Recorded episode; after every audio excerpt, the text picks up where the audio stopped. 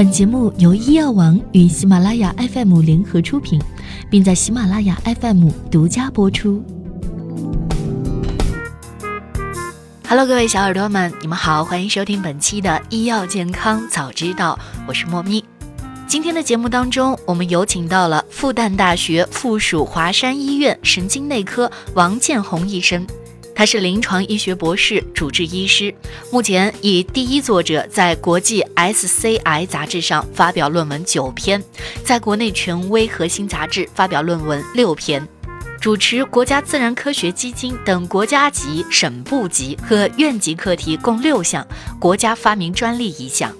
今天的节目就由复旦大学附属华山医院神经内科王建红医生来跟我们详细的讲解关于睡眠。睡眠呢，占到了我们人生课题三分之一的时间。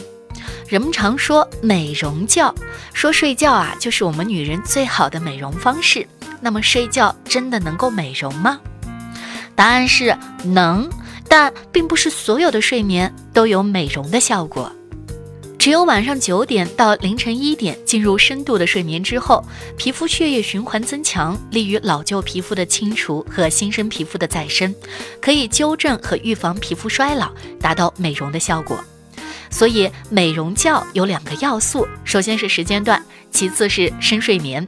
满足这两个要素呢，才能够促进我们皮肤的修复。与之相反，早上的五点到十点这个时间段的睡眠来促进皮肤新陈代谢的作用非常的微弱，所以这个时间段的睡眠可以称之为浪费觉。那为什么会有这样的差别呢？去年的诺贝尔奖为我们揭开了答案，因为我们人体内有生物钟。生物钟将夜间九点到凌晨一点调成了睡眠时间，让机体各脏器生理功能在这个时间段处于恢复和调整的状态，让生长激素分泌，促进儿童的生长发育，巩固记忆，提高学习和记忆的效果。而将早上五点到十点调成叫醒时间，让机体在这个时间段上处于工作的状态，即使人为让其处于睡眠状态，也无法达到机体修复的功能。但随着社会的发展，人们生活习惯的不断变化，许多白领一族晚睡晚起，以为睡眠时间足够了就行。偶尔为之并没有大碍，长此以往，机体得不到充分的修复，进而影响免疫系统、内分泌系统，造成机体功能的紊乱，就是我们说的亚健康。进一步发展将导致成疾病。那么日常生活当中，像刚刚说的这样的睡眠误区还有哪些呢？接下来的时间将为大家来详细的数一数那些年你掉进的睡眠坑。首先，我们来说第一个。睡眠时间短就是失眠吗？失眠就是睡眠障碍吗？很多患者都觉得睡眠时间缩短，就怀疑自己患了失眠症。其实，医学上失眠症的诊断标准不但是指夜间睡眠的时间短，还必须要有因睡眠不足引起的各种日间的症状，比如情绪不稳、精神疲惫、注意力不集中等等。此外，有的时候啊，我们遇到了情绪的波动，也会出现一些短暂的失眠。这种情况也不能构成失眠症的诊断，因为失眠是指三周以上的睡眠障碍，且专指那种呈现睡眠不足的睡眠障碍，比如入睡困难、早醒等等。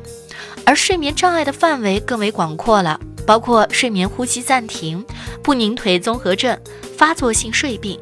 REM7 睡眠行为障碍等多种疾病。那么每个人一天必须睡满八个小时以上吗？经常有患者问我，医生啊，一般睡多久会比较好呢？因为每个人对睡眠的需求量它是不一样的，因人而异。一般来说呢，随着年龄的增长，睡眠时间会逐渐减少，小孩睡得最多，老人睡眠时间相对较短。我们经常说要保证八个小时的睡眠，其实八小时是一个平均数。比如儿童时期，二到十二岁，每天大概需要十到十二个小时的睡眠；少年期，也就是十二岁到十八岁，九到十个小时的睡眠就 OK 了。成人需要七到九个小时，六十岁以后呢，只需要五到七个小时的睡眠。当然，并非每个人都是如此。有睡眠需求高的成人，每天呢也要睡够十二个小时，而有的人只需要四个小时。只要不影响白天精神状态的睡眠时间都是正常的，大家不必纠结非要满足八个小时。那么第三个问题也来了，失眠是病，药不能停吗？失眠的确是病，但是第一步的治疗绝对不是药物，而是医学上称为认知行为治疗的治疗方法。就好像呢，现在我们给大家讲解睡眠的知识，就是改善大家对睡眠的认知。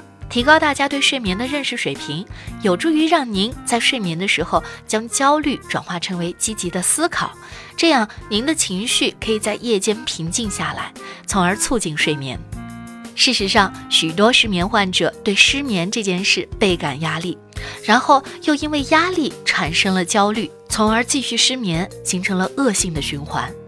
有许多的方法可以缓解这种使失眠变得更为严重的睡眠焦虑。放松训练和生物反馈都可以帮助您平静的呼吸、心跳、肌肉和心情。而研究数据标明，认知行为治疗 （CBT） 的效果和处方药一样好。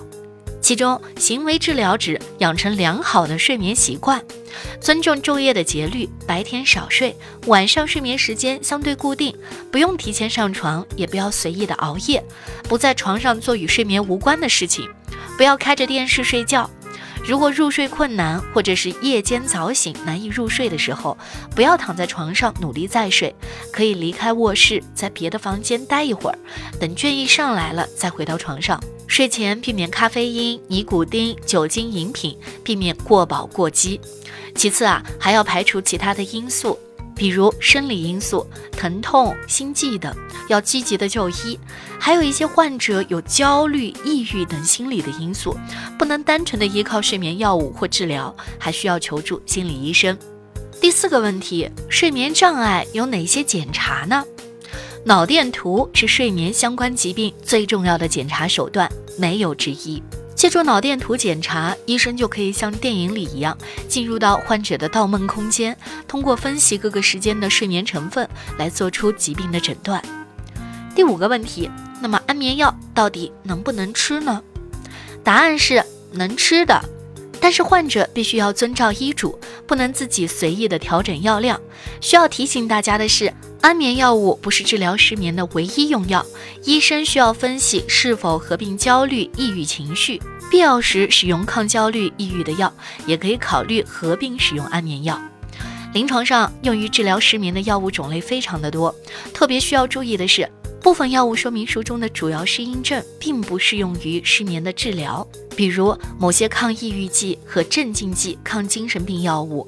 但是这些药物具备治疗失眠的临床证据，因此临床医生会参照这些推荐意见，对患者来进行个体化的治疗。